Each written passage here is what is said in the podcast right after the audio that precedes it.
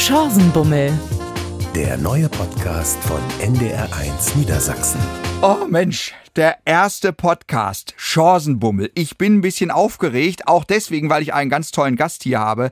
Das ist Kabarettist, Musiker, Sänger Entertainer, alles. Bei mir ist Matthias Brodovi. Moin, Matthias. Moin, Chance. Da sind wir schon gleich beim ersten Problem. Brodovi, Brodovi, ich krieg's nie hin. Wir kennen uns schon so lange, ich kann deinen Namen nicht aussprechen. Ja, das können ja viele nicht. Das Interessante ist, wenn ich bei irgendeinem äh, Arzt zum Beispiel bin, äh, der äh, aus, aus Polen kommt, der ruft mich auf mit Herr Brodowy.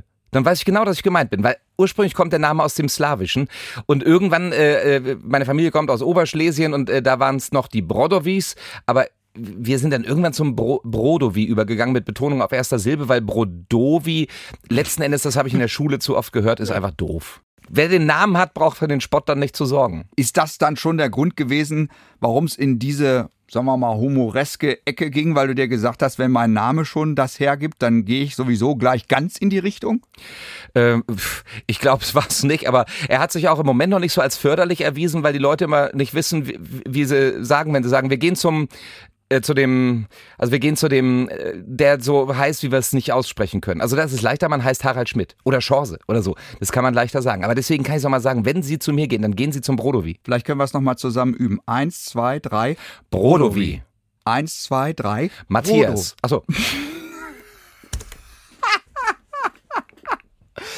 Eins, zwei, drei. Brodo Matthias. Ja, gut, jetzt haben wir es. Also, wie läuft? Eins, zwei, drei. Brodovi. Oh. Ich glaube, ich komme da rein. So langsam, ne? Ja, ich komme da rein. Und jetzt sind wir schon bei Matthias, hast du gesagt, wer nennt dich eigentlich Matze? Ach, das äh, haben früher in der Schule hieß ich immer Matze und äh, meine Familie hat äh, zu mir, also meine Mutter hat immer Matze zu mir gesagt. Ähm, meine Freunde aus dem Ruhrpott haben immer Matz zu mir gesagt, was ich auch ganz schön finde. Matz.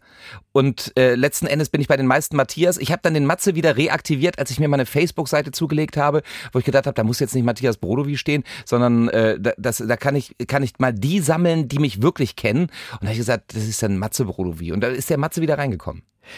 Matze ist auch sehr privat, ne? Das ist sehr privat und eigentlich auch sehr plump. Und trotzdem mag ich das. Warum? Ich mag es plump ja, ich, ich, ich finde, Matze sagt man wirklich nur zu ganz, ganz guten Kumpels. Das stimmt. Ähm, und, aber Matthias ist auch wiederum sehr förmlich. Und das ist das Problem, ne? Gerade wenn ich, ich bin ja, ich versuche ja so Grenzgänger zu sein zwischen Kabarett und Comedy und fühle mich eigentlich auch mehr als Komiker, werde aber durch den Kabarettisten immer in eine sehr, sehr politische, intellektuelle Richtung geschoben, die mir generell natürlich gefällt, aber die eigentlich nicht so richtig ist, weil ich, du hast das vorhin auch gesagt, Entertainer, ich fühle mich als Entertainer. Und äh, da ist dann der Matze, nimmt das Intellektuelle weg. da, da, das ist dann schön plump. Und Brodowi klingt dann fast schon höfisch. Perfekt. Also Wie die Baronin von Luckenfelde, die vor 391 Jahren am heutigen Tag übrigens Geburtstag hatte, nur das am Rande. die mit der Affäre mit Papst Innozenz IV., der dann geköpft wurde und äh, dessen Füße im Tiber versanken. Du spielst auf das NDR-Info-Zeitzeichen an, was wir beide sehr lieben. Genau, da haben wir eben gerade mal drüber gesprochen. Und äh, Leute, das äh, können Sie, das können Sie alle hören in der ARD-Audiothek. Äh, eine wunderbare Produktion, das Zeitzeichen. Definitiv. Wie wird man Kabarettist? Ich bin reingerutscht. Wir haben in der Schule 1989 eine Projektwoche gemacht. Ich war Schülersprecher der Schule, habe diese Projektwoche organisiert, war in keinem Projekt und bei der Vorstellung der Projekte fiel am Samstag einer aus im Satire-Kabarett-Projekt. Und da bin ich eingesprungen. Und das war 1989 am 7. Juli und seitdem bin ich von der Bühne nicht mehr weggegangen. Das ist ein purer Zufall gewesen. Es ergibt sich also nicht automatisch nach dem Studium der katholischen Theologie. ja, viele Fragen. Wie kommt man denn eigentlich von der, von der Kirche zum Kabarett? Und ich sage immer, also die Frage verstehe ich nicht, der Weg ist nicht weit. Ja? Also ähm, manch einer setzt sich dafür lustige Hütchen auf. Das muss man gar nicht. Ich finde tatsächlich die dieses Studium, was ich gemacht habe, also ich habe ja Germanistik, äh, Geschichte und katholische Theologie studiert, das prädestiniert einen geradezu für das Kabarett, weil ich in meinem Studium erstens gelernt habe, mit Sprache umzugehen, Sprache zu analysieren und vor allen Dingen zu recherchieren.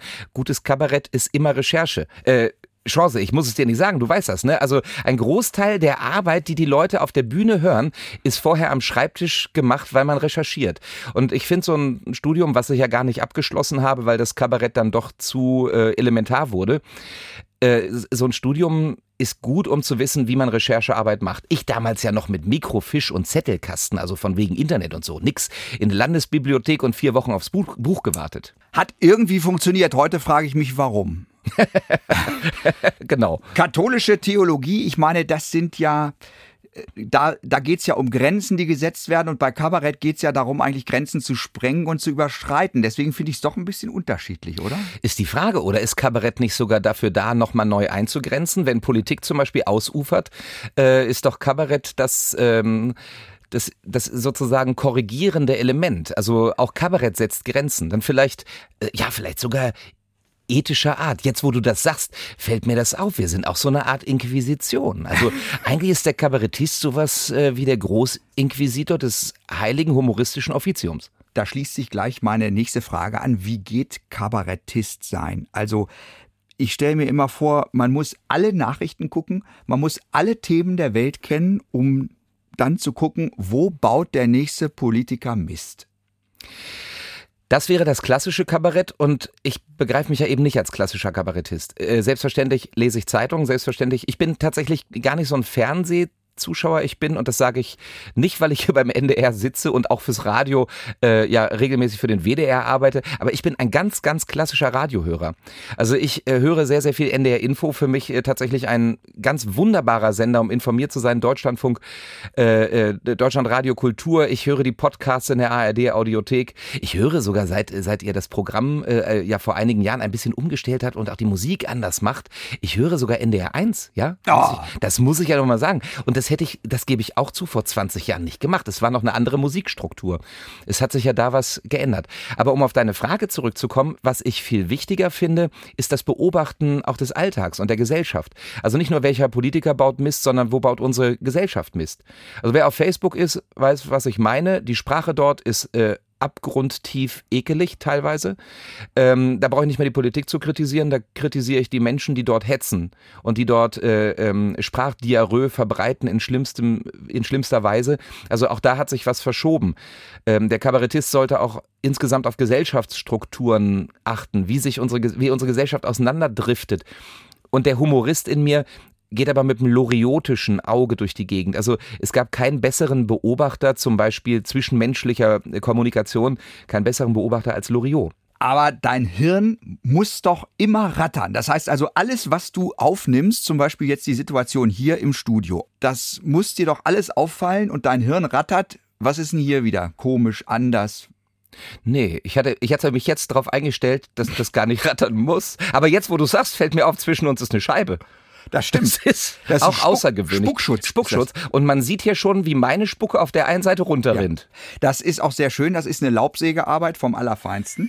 Das ist hier ähm, mit einem bisschen Plexiglas an den Tisch geklemmt. Also es ist wirklich ganz fantastisch gemacht. Was mich daran ein bisschen stört, ich glaube, dieser Spuckschutz ist Fichte und der Tisch ist äh, Buche. Definitiv. Das, das ist mir gleich aufgefallen, als ich reinkam, habe ich gedacht, das ist so unstimmig. Ja. Aber wir müssen alle sparen. Auch der NDR muss sparen und ja. äh, dann wird das eben hier vom Hausmeister in nächtlicher Arbeit ja. gefertigt und am nächsten Morgen stellt man fest, oh, ist das falsche Holz, haben wir in dem Licht gar nicht gesehen.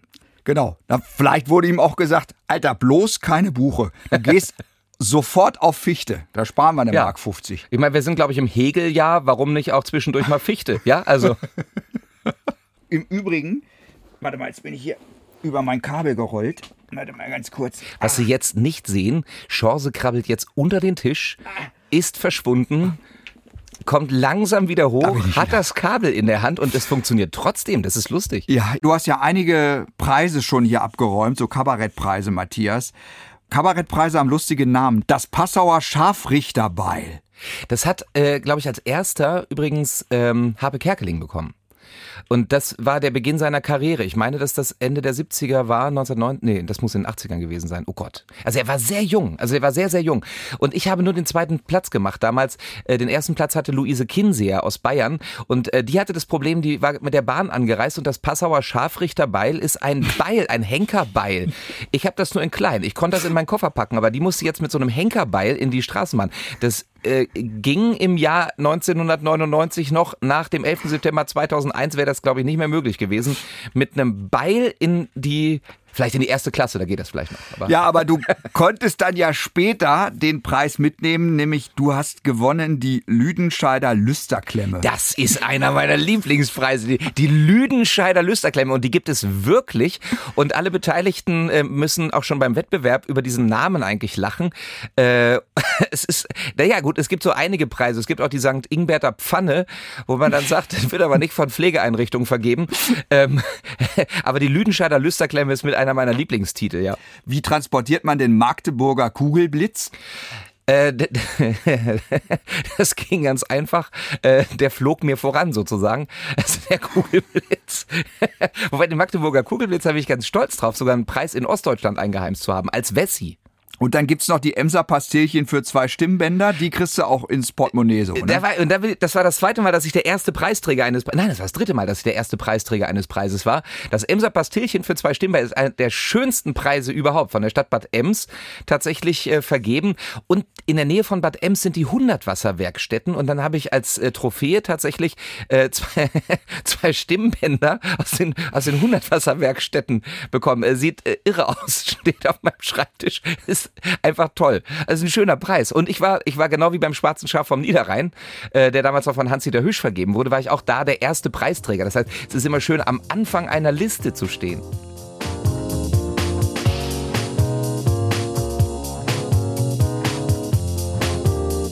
Ich bin so neidisch auf dich. Du bist nämlich ein fantastischer Pianist.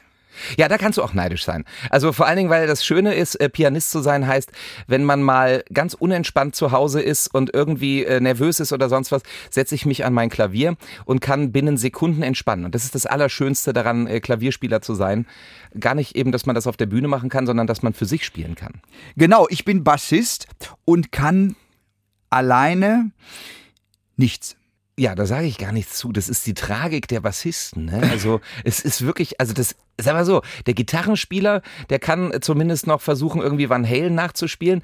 Äh, es gibt auch berühmte Bass-Soli, aber für die kriegt man nie Applaus aus der Nachbarschaft, wenn man übt, ne? Nee, aber es ging schnell, das zu lernen, ein Ton zur Zeit und ich konnte in einer Band spielen und auf dicke Hose machen. Wenn man so gut Klavier spielt wie du, ne? Wie lange dauert das? Ich spiele ja gar nicht gut, ich blende. Das ist tatsächlich so. Wenn ich mich jetzt mit zum Beispiel echten Klavierkabarettisten messen müsste, dann äh, bin ich raus aus der Nummer. Ich bin tatsächlich ein ganz schlimmer Blender. Was ich, was ich wirklich, glaube ich, kann, und äh, das kann ich ohne Eitelkeit sagen, ich habe ganz hübsche Melodien, äh, die ein bisschen einprägsam sind. Aber ich bin kein Virtuose am Klavier.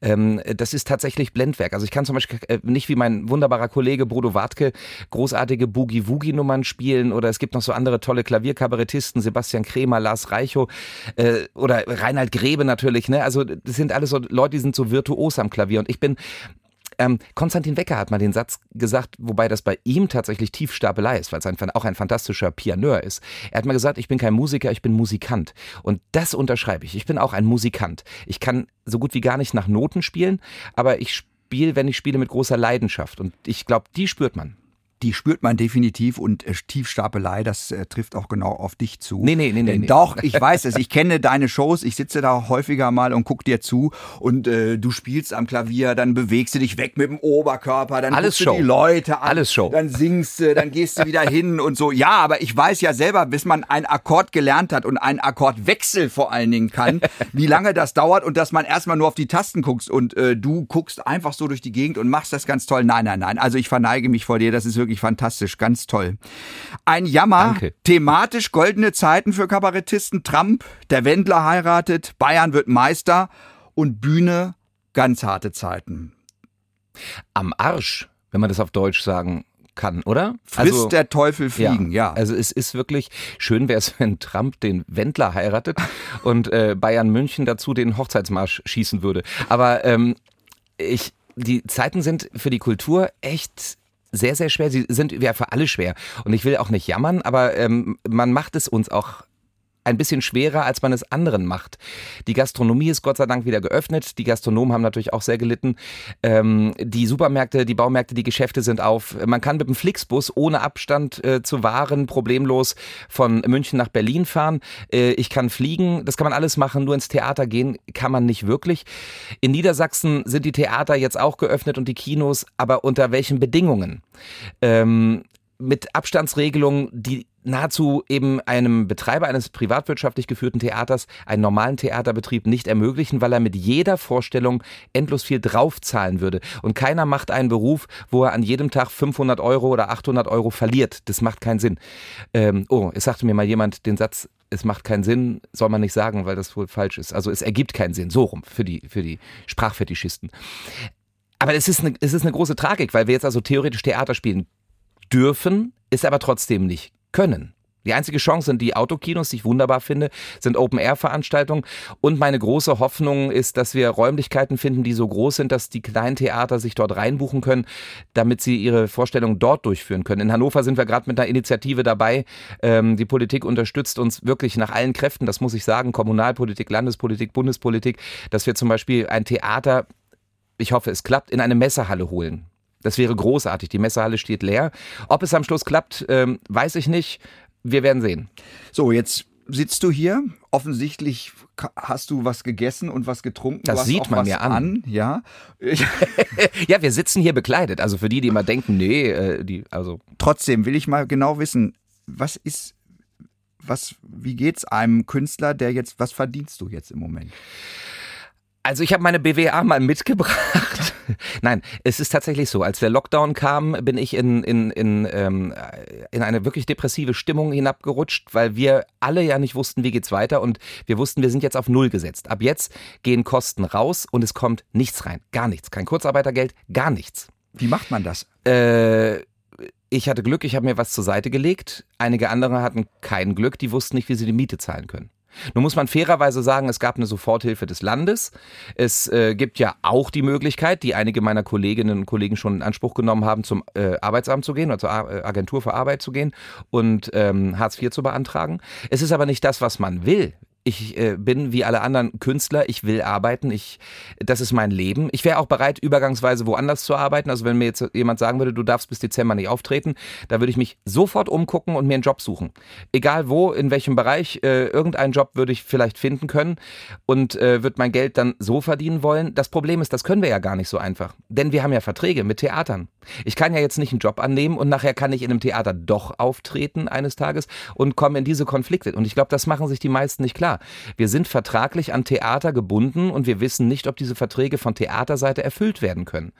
Sind aber in der Pflicht von unserer Seite aus, sie zu erfüllen. Es ist scheiße. Total. Ähm, und Hartz IV reicht ja in den meisten Fällen gar nicht aus, weil ihr alle, wenn es gut läuft, ähm, durchaus ja normal verdienen könnt und oder vielleicht sogar gut oder sehr gut oder mittelgut. Und dann hat man eine Wohnung, die kostet irgendwas und dann äh, stelle ich mir vor, ist Hartz IV sofort weg. Da kann ich jetzt allerdings all denjenigen, die mal betroffen sind, tatsächlich was Schönes sagen. Ich habe ähm, im Zuge dieser ganzen Theatergeschichte auch mit einer Bundestagsabgeordneten hier aus Hannover gesprochen, die mir sagte, Leute, äh, es gibt einen ein, Programm, das bis Dezember gilt. Das also Leute, die jetzt von eben dieser Maßnahme betroffen sind, dass sie nicht arbeiten können, dass sie nicht nur Hartz IV beantragen können, sondern ein Wohngeld beantragen können, was mietunabhängig ist. Das heißt also, das, was man an Miete zahlt, wird für die Zeit übernommen. Denn niemand kann bestraft werden, äh, wenn er sich eine größere Wohnung gekauft hat, weil er zwei oder drei Kinder hat äh, und normalerweise diese Kosten auch bezahlen kann und jetzt eben durch ich sag's jetzt mal mit meinen Worten, durch ein Berufsverbot, was wir haben. Wir dürfen ja nicht auftreten. Das ist ja das Problem oder jetzt dürfen wir es wieder, aber wir durften bislang nicht auftreten, äh, können wir ja nichts dafür, dass wir dann unsere Miete gegebenenfalls nicht zahlen können. Und da finde ich die gute Nachricht, es gibt zu dem Hartz IV eben tatsächlich ein Wohngeld, was man beantragen kann, was dann auch bei einer größeren äh, Mietsumme hilft. Also das finde ich, da hat die Politik schon vorgesorgt. Wenn wir alle immer auf die Politik schimpfen, ist das nicht ganz gerecht. Ganz ehrlich, ich möchte im Moment nicht in der Haut der Politiker stecken. Ich möchte nicht die Verantwortung übernehmen. Ich frage mich, was wäre gewesen, wenn sie die Maßnahmen nicht durchgeführt hätten, wenn wir statt 8.000 Toten 16.000 oder 24.000 oder 32.000 Toten Tote hätten. Ähm, da hätten alle geschrien, die Regierung hat uns nicht geschützt. Was immer sie machen, es ist jetzt immer immer irgendwie falsch. Deswegen habe ich Respekt vor denen, die Entscheidungen fällen. Ich finde es aber auch gut, wenn sie gleichzeitig noch zuhören, dass es Menschen gibt, die immer noch Probleme haben. Und da bin ich froh, dass ich zumindest offene Ohren gefunden habe. Aber ich glaube, wir haben alle noch äh, eine Weile damit zu tun. Und dann schließe ich jetzt mit dem Satz, Hauptsache wir bleiben gesund. Wie sehr geht die Kunst jetzt eigentlich baden? Ist jetzt Schluss mit lustig? Also wenn das jetzt noch, wie lange kann das noch so gehen oder wann müsste es wieder losgehen, so richtig, dass es noch, dass, dass es überhaupt noch eine Szene gibt? Es muss jetzt losgehen. Und es geht auch los, Gott sei Dank. Wir haben Auftritt im, im, im Autokino Hannover gemacht und es war unglaublich, diese, diese äh, Festivalluft wieder zu atmen, eine große Bühne zu haben und ich habe mich gefühlt wie Lightning McQueen äh, im Film Cars 4. Äh, äh, ja, vor mir nur Autos und es war trotzdem so schön, äh, dass wir eben Kunst machen dürfen. Äh, die Gesellschaft braucht Kunst und es ist okay, dass wir am Anfang Livestreams gemacht haben, dass sie nichts gekostet haben, das ist alles okay. Nur irgendwann müssen wir Geld verdienen und äh, wir brauchen wieder Bühnen. Jetzt gibt's Open-Air-Festivals. Ich bin so dankbar, dass es private Veranstalter gibt, die auf die Idee kommen zu sagen, komm hier, ich habe ein größeres Areal, äh, oder einen großen Parkplatz. Wir bauen da eine Bühne hin, wir machen Open Air. Ich bin froh, dass das jetzt auch genehmigt wird dieses Land braucht Kultur. Kultur ist nicht nur systemrelevant. Ich sage es immer mit einem ganz entscheidenden Unterschied. Das ist meine Wortkreation, aber ich äh, finde das so wichtig zu verstehen. Kultur ist systemimmanent. Kultur gehört zu unserer Demokratie. Die Kultur ist eine Stütze und eine Säule der Demokratie. Das fängt an mit äh, Literaten, Minnesängern aus dem Mittelalter und äh, Theaterautoren. Es fängt an mit Schillers Räuber, der, die Idee von Freiheit, ähm, Heinrich Heine, das, das, das sind Ideen, wie, wie Demokratie auch mit entstanden ist. Und wenn ich mir die Geschichte der Bundesrepublik Deutschland angucke, die ist nicht denkbar ohne Korrektive wie Wolfgang Neuss, Dieter Hildebrand, Hans-Dieter Hösch, Lore Lorenz. Das heißt, ich behaupte, Kultur ist definitiv eine Stütze der Demokratie. Gerade in einer Zeit, wo von allen Ecken und Enden Fake News verbreitet werden können, Verschwörungstheorien verbreitet werden können, finde ich wichtig, dass Kultur ein Korrektiv ist, ein Angebot, wie man die Welt eben auch sehen kann. Kritisch im Blick auf die Politik, kritisch im Blick auf die Gesellschaft und das Ganze mit Humor gepaart. Das ist das Allerbeste. Aber dieses Land braucht braucht Kultur. Das muss die Gesellschaft verstehen, das muss vor allen Dingen die Politik verstehen. Ohne Kultur sind wir ein armes Land. Wir sind das Land, das betonen wir sonst immer, der Dichter und Denker. Zurzeit sind wir noch das Land der Lufthansa und der Flixbusse. Ähm, es ist richtig, diese Institutionen zu retten, aber es ist genauso richtig und wichtig, die Kultur zu retten. Ich merke, da ist ganz schön Power in dir, ne? Also du hast da wirklich ja. eine äh, klare Mission, äh, die hier auch rüberkommt. Finde ich gut, finde ich auch. Jetzt sind wir wieder beim alles. katholischen Theologiestudium, ja. also nicht nur Inquisitor, auch noch Missionar. Wie holst du dich aus dem Frust raus? Also wenn ich jetzt so richtig da zu Hause auf deinem Sofa sitze und denkst, ah, ist das alles Mist hier und es funktioniert nicht, aber du musst ja eigentlich, wenn du was schreibst, was du jetzt wahrscheinlich auch machst, hast vielleicht ja, ein bisschen ja, Zeit so, ja. musst ja auch ganz gut drauf sein. Gibt es da irgendein Geheimrezept? Ich höre Chance. Ach, ach das ist. Bei dir. Ja, und dann, dann ist das Leben wieder in Ordnung. Ja. Ne?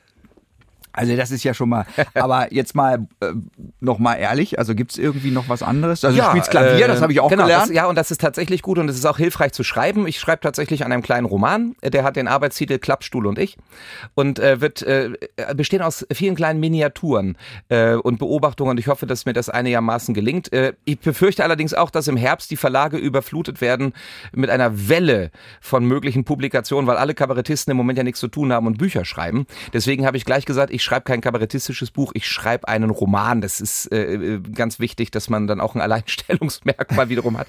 Ähm, nee, und äh, ich habe das Problem, dass ich tatsächlich äh, wegen dieser ganzen Krise sehr schlecht schlafen kann. Und ich bin schon häufiger morgens um fünf äh, durch die Pferdewiesen hinten in Lahe gezogen und äh, äh, habe frische Morgenluft geschnuppert und habe das auch genossen, wenn der Tag anbrach und es hell wurde und die Vögel zwitscherten. Und mh, mm, mein Rhythmus ist verschoben. Ich gehe früher ins Bett, ich stehe sehr früh auf und ich hänge häufiger mal äh, vor dem Fernseher und gucke mir irgendwelche Filme an äh, in der Mediathek. Also ich bin großer Mediathek-Fan und habe sämtliche Dokumentationen im ZDF schon geguckt, also historische Dokumentationen. Das macht mir Spaß.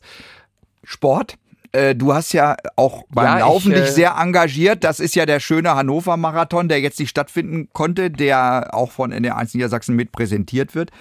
Und ähm, ja, äh, machst du das noch? Ja, ich gucke Fußball. Sehr gut. Nein, nein, ich versuche, ich versuche auch ein bisschen, ich versuche Rad zu fahren. Da ist mir, äh, ist mir gerade eine Speicher aus dem Rad gebrochen, was ich sehr ärgerlich finde. Das war etwas doof. Äh, und, aber ich glaube, es liegt nicht an meinem Gewicht. Ich möchte das jetzt betonen. Es liegt nicht an meinem Gewicht. Und ich versuche auch zu laufen, weil Laufen eigentlich etwas Wunderbares ist, um den Kopf frei zu brennen. Du bist natürlich der, der richtige Läufer. Ich bin ja nur so ein Hinterherläufer oder Hinterherhechler. Aber äh, auch die Dicken können laufen. Also erstens bist du, glaube ich, schneller gelaufen und nee. weiter gelaufen als ich. Nee, du äh, hast einfach nur die doppelte äh, Kilometerzahl in der Zeit gemacht. Nee, das stimmt nicht. Ich bin zwar, glaube ich, ein bisschen leichter als du, aber ich habe das Gefühl, immer wenn ich das in der Zeitung gelesen habe, warst du irgendwie, hattest du da mehr drauf. Also mehr Kilometer gemacht und alles. Also du hast äh, offensichtlich eine sehr große Energie. Wir sind ungefähr gleich alt. Du bist Jahrgang 72, 72 ich bin 67. Also äh, uns unterscheidet, naja, fünf Jahre. Ne? Der, Im Lauf ja, ist das fünf, eine Welt. Ne? Fünf Jahre und ich glaube bestimmt 40 Kilo oder 45, weiß nicht. Aber nee, ich meine, was, was toll ist am Laufen, da haben wir beide uns ja schon mal häufiger drüber unterhalten, ist tatsächlich unabhängig davon, wie gut man sportlich ist, wie dick man ist, wie dünn man ist ähm, sich ein Ziel vorzunehmen. Bei mir war es halt der Halbmarathon und zu sagen, ich schaffe das. Und wenn ich es mit den Muskeln nicht schaffe, dann schaffe ich es mit dem Kopf. Das ist faszinierend, wenn es dann tatsächlich gelungen ist. Wenn man also bei Kilometer 18 denkt, leck mich am Arsch, der Puls explodiert mir jetzt, mein Kopf explodiert mir jetzt und meine Beine sind ein Kilometer hinter mir. Trotzdem noch zu sagen, ich ziehe das jetzt durch und dann am Rathaus einzulaufen und zu sagen, das war, das war einfach nur genial, das geschafft zu haben. Das ist so ein schönes Gefühl.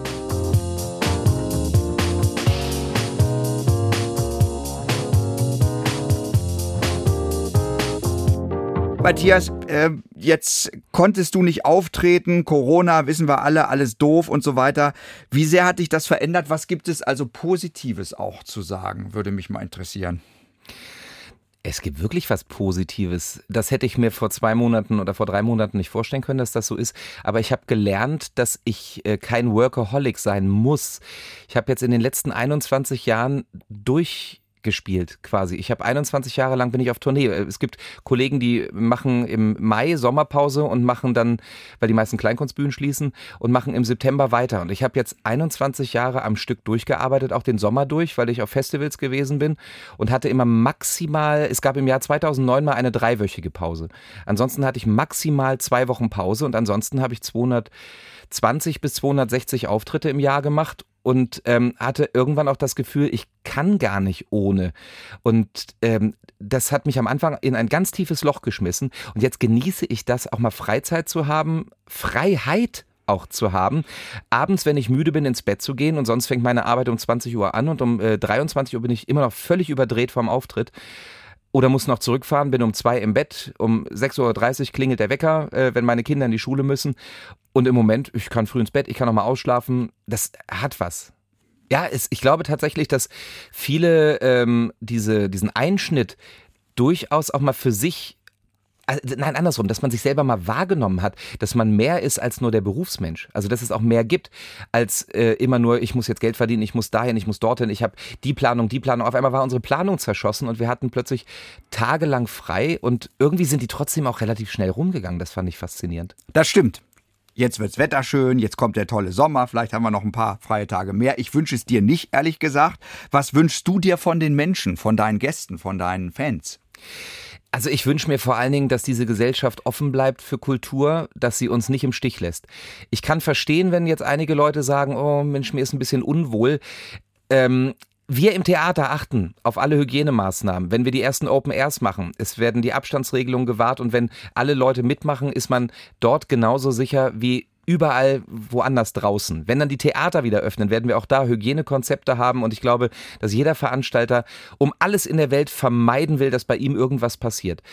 Ähm, ich habe überhaupt kein Problem damit, wenn jemand mit einer Maske ins Theater geht. Es gibt ja einige Leute, die sagen, das ist eine Horrorvorstellung, wenn die da mit Masken sitzen. Finde ich überhaupt nicht. Ich freue mich, wenn dort wieder Menschen sitzen und ob sie eine Maske aufhaben oder nicht, äh, das stört mich nicht. Ich sehe das Lachen in den Augen.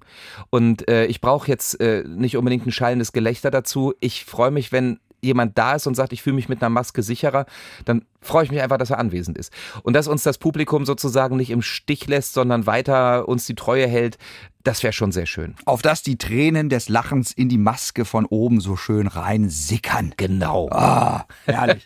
Also übrigens äh, hier jetzt keine Gefahr. Meine Corona-App sagt niedriges Risiko. Ich habe eben auch schon in meine Corona-App geguckt, da stand sogar noch eine Kategorie drunter. Da stand sowas wie, ist ja noch gar nichts gewesen. Ja. Fantastisch. Also hier kann jetzt nichts schiefgegangen sein. Wir haben hier noch ein bisschen was vorbereitet. Der Chancenbummel Chances Klangküche im Chancenbummel, auch immer ein Bestandteil. Was sagt dir das? Was siehst du da? Ich sehe äh, ähm, äh, Weizenbiergläser und zwar fast bis oben in gefüllte Weizenbiergläser ohne Weizenbier. Ja, das ist äh, schales Wasser und ich spiele jetzt was vor. Also das ist, die machen ja Klänge hier, ne? Ja. Es ist bestimmt ein Stück von Chance Friedrich Händel. So, pass auf, Matthias, äh, höre zu.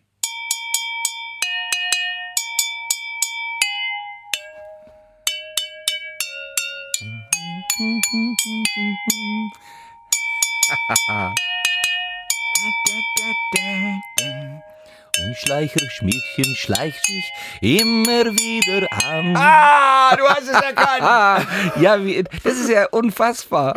Überhaupt nicht verspielt. Schmidtchen Schleicher ist ein Stück, was dir was bedeutet, ne? Ja, ich war vier Jahre alt, da haben meine Großeltern Silberhochzeit gefeiert und die hatten eine kleine Band und ich habe äh, mit meinem Kinderakkordeon immer vor der Band gestanden und habe mir immer wieder ein Lied gewünscht. Und das war das Lied Schmidtchen-Schleicher mit den elastischen Beinen.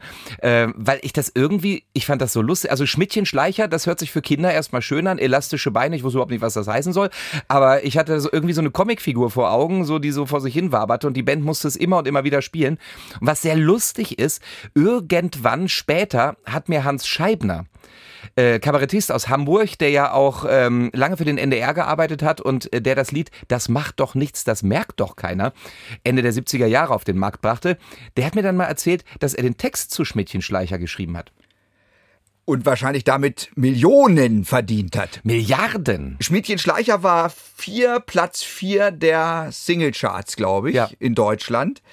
Der ist ja, Nico Haag ist ja schon lange tot. Der Ja. ist 90 ist er schon äh, an Herzschlag gestorben ähm, und hat ja viel holländisches Zeug gemacht, aber eben dann bei uns. Ne? Du hast eben, also was sagst du so zur Stimmung? Das Irre ist, ähm, man hört die elastischen Beine, besonders in der einen äh, Lage dort hinten. Wenn du mal, wenn du mal hier von mir aus gesehen links äh, das Glas anschlägst, Das ist, der, das hat so eine besondere Elastizität. das stimmt, das war aber Ja. so mit, ne?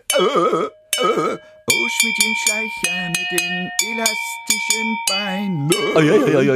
Ja. Siehst du, das spritzt auch ein bisschen raus. Oder? Äh, Also es ist so ein kleiner Springbrunnen, der sich über dem Glas bildet. Ja, und du dürftest das jetzt nicht zehnmal hintereinander spielen, weil sich dann dieser Ton wahnsinnig verstimmen wird, Ja. weil das Wasser dann abhanden kommt. Ich kann dir auch sagen, dass Chances Klangküche morgen ein Halbton ähm, höher ist, weil Wasser rausdampft. Also wenn wir jetzt das Studio verlassen und würden nichts machen, müsste ich äh, äh, tatsächlich morgen wieder mit Esslöffeln Wasser ja, kommen. Genau, ja. Dafür hast du dann eine ganz angenehme Luftfeuchtigkeit hier. Absolut. Ja. Ja. also wenn man jetzt ungefähr fünf Stunden spielen würde, dann hätten wir hier fünf Prozent mehr. Ja, Ich muss gerade drüber nachdenken, dass der Text ja heute, ich weiß gar nicht, ob das politisch überhaupt noch so korrekt ist, wenn man mal drüber nachdenkt. Da heißt es, oh Schmiedchen Schleicher mit den elastischen Beinen wieder gefährlich in den Knien federn kann. Und jetzt kommt's. Die Frauen fürchten sich und fangen an zu weinen. Doch Schleicher Schmiedchen schleicht sich immer wieder an. Was ist das für eine Sau? also das ist doch jetzt mal ganz im Ernst.